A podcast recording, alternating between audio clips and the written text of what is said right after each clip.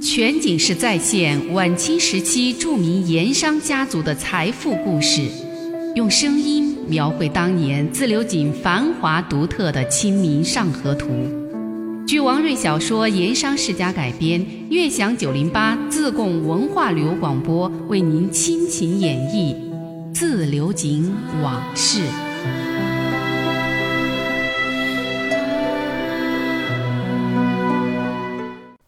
穆德荣牧师也来到自流井三大扯谎坝之一的登杆坝，兴之所至，挤进了一个人圈子，却发现场子中间那个男子正是昨天在张家沱码头那个扯谎骗钱的疑似烟客的长衫男子。昨天在张家沱码头，正是这个人扯起圈子，说是要钻夜壶。一二三来，一二三，自幼学法到峨眉山。十年学会缩身术，看我今天把夜壶钻。夜壶口子那么小，人钻得进去？都好奇呀。于是看的人越来越多。觉得围观的人差不多了，这个男子这才放下夜壶，敞开嗓子对众人说：“各位朋友，各位父老乡亲，你们不要以为我是说疯话或者扯谎骗人。心想夜壶口子就那么大点儿。”怎么能够钻进一个大活人呢？那好，本人今天就给各位父老乡亲表演一番，这叫缩身术，让大伙儿瞧一瞧，看一看，此番见识见识。这一吆喝呀，人是越围越多，都想看点稀奇。长衫男子又说了：“本人自幼到峨眉山拜师学艺多年，这缩身法术平时是轻易不拿出来的。”今天与各位朋友有缘，才决定露两手，请各位父老乡亲赏光，开开眼界。说到这儿，长衫男子口风一转。不过这里有言在先，我师父当初教法术之时，规定每次收铜钱一串，作为孝敬师傅的茶水钱。今天还望各位热心朋友帮忙凑足一串钱，好拿到师傅跟前儿交账。听到这话。人圈子里就议论开了，原来是想收钱呢。不收钱，他把夜壶拿出来干什么？如今这世道，人为财死，鸟为食亡。为了钱，什么面子都可以不要。是啊，这扯谎坝上的人圈子、人摊子摆那么多，哪个不是为了钱？又有人说，不管他，就凑一点凑够了，看他怎么钻夜壶。于是。有一心想看稀奇的，就主张凑钱；还有料想他钻不过的，想看这男子出洋相，也主张凑钱。这就有人开始陆陆续续的往男子铺在地上的一块布帕子丢钱。不过多数人站着不动，心想啊，有热闹我就看，要说给钱我不干。就这么折腾了一阵儿，手帕里的钱凑齐了大半儿，但是还差那么二十来个铜钱儿。布衫男子又提起夜壶，继续的招摇。有些人不耐烦了，就冲他喊：“少一点就少一点吧，你先把缩身术表演来看嘛。”这男子不肯，非要凑够了一串钱才肯罢休。穆师爷来了兴趣，走过去掏出点零钱，把一串钱的线数给补够了。哎，好了好了，这才有稀奇可看。围观的人纷纷拍手，翘首以待。这个男子把布帕里的钱数过一遍，细心收好放在身上，然后让人圈子让出一条通道，说他马上开始表演。众人让开了一条路，那长衫男子把夜壶口子对准让出来的那条通道，自己面对夜壶口，先是退出十来步，嘴里念念有词，似乎是在唱什么启动法术的口诀。念了一阵儿，那人飞奔向夜壶。跑近了，却又戛然而止，嘴里说：“还不行，神没请好。”于是又再退，这次退得更远，大概有五十来步光景，这就已经离看热闹的人圈子有点远了。这布衫男子开始做法，仰面朝天，两眼上看，双手张开，嘴里念着什么。念了一会儿，只见这男子口中大声念着请神的咒语。从站立的地方往夜壶口子飞奔而来，大概离夜壶还有几步远，他又突然止步。这个时候，长衫男子脸上露出惊恐的表情，伏地再拜，望天请神：“天神呐，你怎么还不现身呐？”他就这么说了两遍，再起身重复先前的动作，对着夜壶口子是一退再退，这次退得更远了，大概有一百来步，嘴里头依然是念念有词。看到这儿，久走江湖的牧师也知道。真正的好戏要开场了。全景式再现晚清时期著名盐商家族的财富故事，用声音描绘当年自流井繁华独特的《清明上河图》。据王瑞小说《盐商世家》改编，悦享九零八自贡文化旅游广播为您倾情演绎《自流井往事》。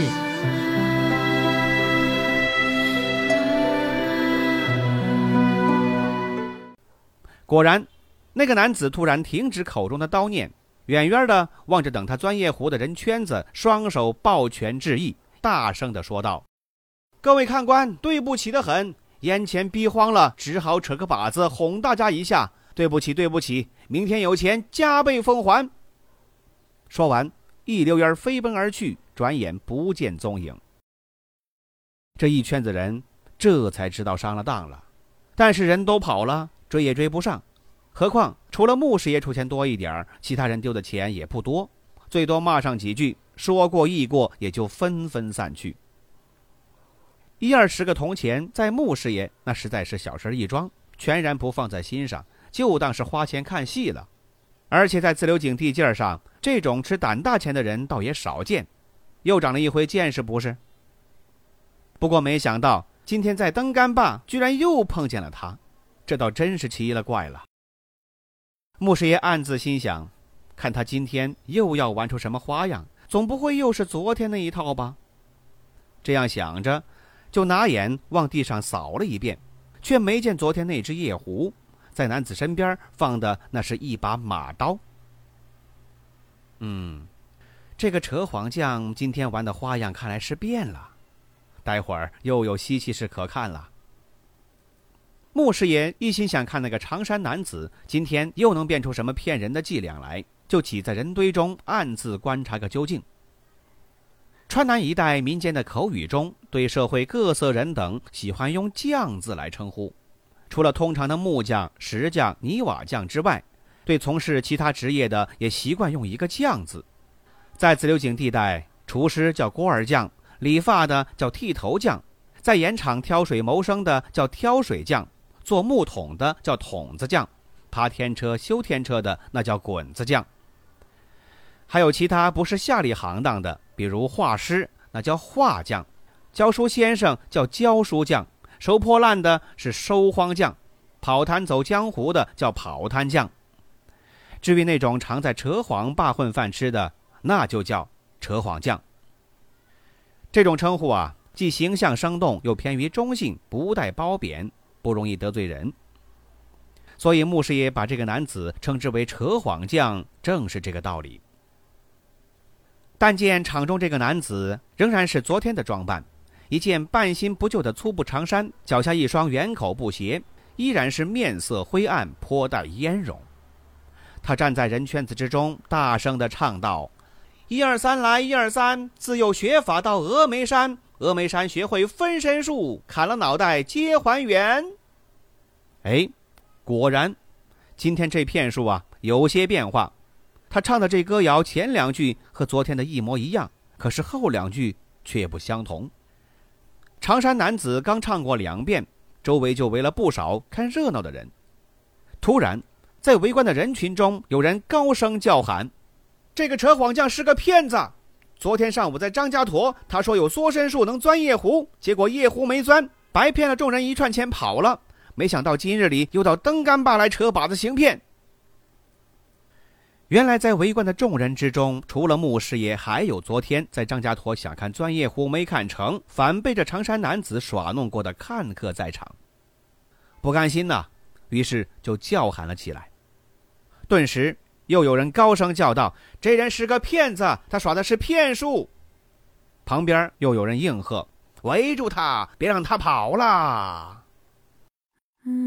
全景式再现晚清时期著名盐商家族的财富故事，用声音描绘当年自流井繁华独特的《清明上河图》。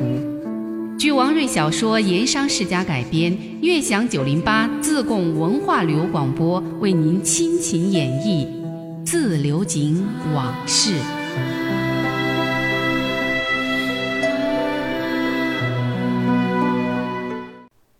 谁知道这个长衫男子并不生气，也没有一丝慌张害怕之色。他等周围的声音小了，这才双手抱拳，像江湖上走场子一样，往周遭人等四面致意，神色自若地说：“各位看官、父老乡亲，昨天在张家坨钻夜壶，实在是天象有变，神没请到，也不能全怪我。本人昨天踩了假水，是迫不得已，在此向各位表示歉意。”不过今天还望大家捧场，我来个将功补过，把自己的看家本领拿出来，一并酬谢各位父老。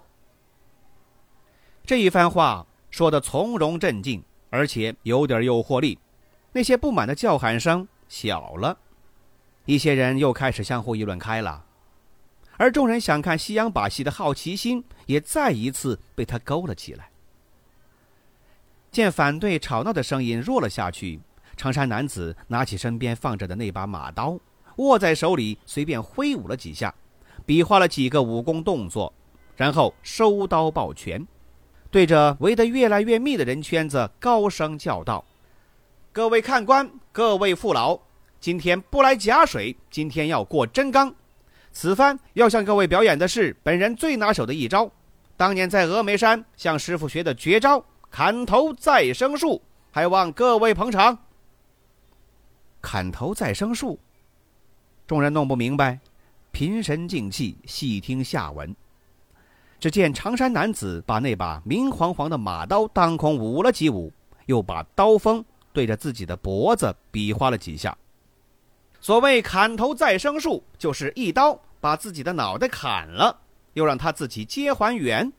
不过，长衫男子说到这儿，有意停顿了下来。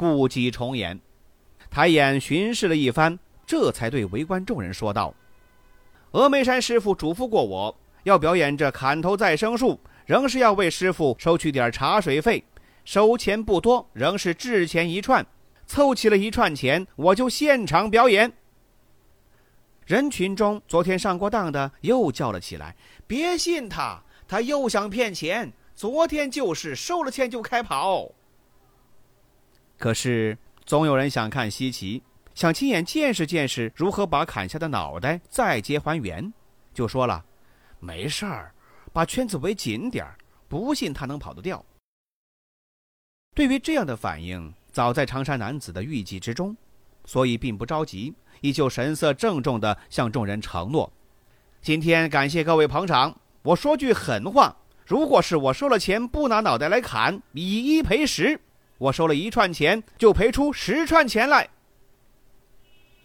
这一番表白，倒还真的把人给说迷糊了，也给镇住了。那一大堆围观看热闹的反对之声明显减少，反倒是有人提议说：“不就是一串钱吗？就凑了给他，看他如何砍脑袋。砍了又怎么再接还原？万一凑了钱他又不砍呢？”还是有人不放心，又有人说。他不砍，就让他赔十倍也值得。穆师爷站在人圈子中听着，既不作声，也不露头，继续观察。众人经过好一番犹豫商议，最后还是凑钱让他表演的人占了多数。不过，为了防他昨天在张家坨那样借机溜走，众人决定把圈子围紧点多围几层，又彼此交代说，任何情况下都不能让这小子离开了人圈子。于是，周围就有人开始凑钱。这一天，登干坝看热闹的人更多，这天的声势动静也闹得更大，所以凑钱反而比昨天更加顺利。几轮功夫下来，就凑够了长衫男子要求的一串钱的数额。穆师爷也凑了几个零散铜钱，不过他想看的和众人不同，穆师爷一直就没找到这个男子的破绽和机关，猜不透他最终如何在众人的重重包围之下全身而退，妥善收场。正因为如此，才惹动了他一探究竟的心理，稳稳地站在那里，耐心等待，看出个名堂来。全景式再现晚清时期著名盐商家族的财富故事，用声音描绘当年自流井繁华独特的《清明上河图》。据王瑞小说《盐商世家》改编，悦享九零八自贡文化旅游广播为您倾情演绎《自流井往事》。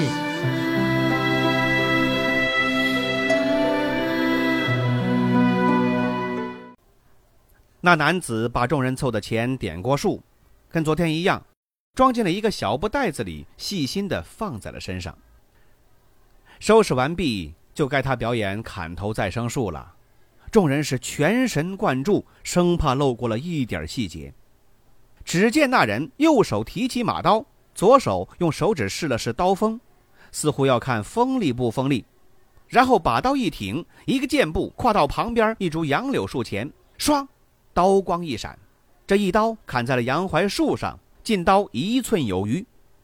长衫男子又用力把马刀拔下来，然后双手持刀抱拳，向众人施礼，一改刚才的腔调：“各位看官、父老乡亲，不是我有意要扯把子哄大家，实在是兄弟我天命不好，这几年在家种田，遭灾又遭祸，收成不好，主人逼租，老婆改嫁，妻离子散。”外出找事儿，又遇到了棒老二抢人，整得九死一生，才逃出一条活命。说到这儿，有些人还觉得莫名其妙，不知道他到底要搞什么名堂。可是穆师爷却听出玄机来了，知道这个人在开始演戏了，心里不禁骂道：“好个不要脸不要命的家伙，简直是想钱想疯了！你小子会这个狗掀门帘全靠一张嘴的功夫。”我就要叫你放着点心吃黄连，自找苦吃。穆师爷这是有心要教训一下这个骗子。长衫男子哪里会想到自己今天会遇到江湖高手？哪里知道危险就在眼前？只顾自己按编排好的那一套继续糊弄下去，甚至悲情大发。兄弟，我的命真是太苦了，真好比黄连树上挂苦胆，叫做苦上加苦啊！人圈子还是比较安静，很多人都想细听下文，没有起哄。各位父老，我现如今疾病缠身，家中无吃无穿，简直是饥寒交迫。眼下家中还有七旬老母等我找米下锅。各位，我实在不想活下去了。昨天在张家拖车把子骗了大家一回，今天众人又围得这样紧，我想跑跑不出去。反正活着也没什么意思，干脆找你们哪一位成全我一下吧。说罢，刀柄亮起，望众人一拜，大放悲声地说：“我真的不想活了，求你们哪一位帮我来个干脆，一刀了结了算了。砍我不死，我不报官。真的一刀砍死了，我也不请阎王找你索命。怪只怪我命苦。”话音一落。他瞄准了人圈子中一个老实巴交的乡下人，把马刀递了过去，又伸长了脖子，请哥老官托一条命债吧。这乡下人大惊失色，连连后退，急得直摇手。长衫男子不罢休，又走到人圈子另外一角，望着一位貌似读书人的青年男子说：“看来这位哥子的胆子大一些，就麻烦你下手。”青年男子吓得面色发白，赶紧转身走开。就这样。连找了好几个人，没人敢接招，谁敢呢？这个时候，人圈子中有人就低声骂了起来：“这小子太不要脸了！都知道人命关天，哪个肯无缘无故的去杀人，拖一条命债？”穆师也听罢，心中一声冷笑：“哼，这家伙脸皮特别厚，真是不要脸不要命！昨天得了便宜钱，今天还想再来通吃。”哪有这个道理？他本来就是满肚皮鬼点子的人，站在那里，眼珠子转了几圈，心里头有了主意，就趁一些人后退之机，挤到了人圈子最里层。那长衫男子眼看大功告成了，心里头正得意，看见穆师也挤到了前边来，不知道这位正是昨天在张家坨凑钱最多的那一位，而且来者不善，就顺势把马刀递了过去，嘴里还是那一套：“那就请这位哥哥帮忙来砍这一刀吧。”万万不料，穆师爷不躲不闪，稳稳把马刀接在了手里，还笑眯眯的望着他。哎，这可怪了，居然有人敢接刀！长衫男子始料不及，愣住了。还没散场的人圈子也是一片哗然，人们议论纷纷，知道今天有好戏可看了。长衫男子有点不知所措，但又不肯退缩认输。愣了一愣，壮着胆子就问拿着马刀的穆师爷：“请问哥老官，你真敢砍我脑袋？”穆师爷笑了笑，点了点头，沉稳的说道：“正是，我敢砍你脑袋。当真砍？当然是当真砍。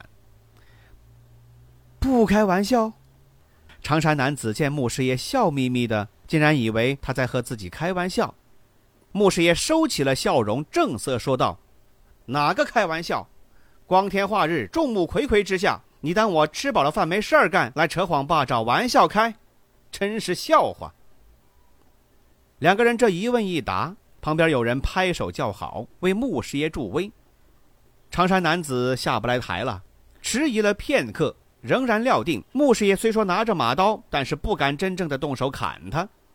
想了一想，似乎是有了底了，再次打量了穆师爷一眼，干脆就赌气又赌命的把脖子往穆师爷这边伸了过来，嘴里说：“你敢砍，你就来砍吧，我伸着脖子等你来砍。”哪知道穆师爷完全不为所动，举起了马刀，唰，一刀砍了下去。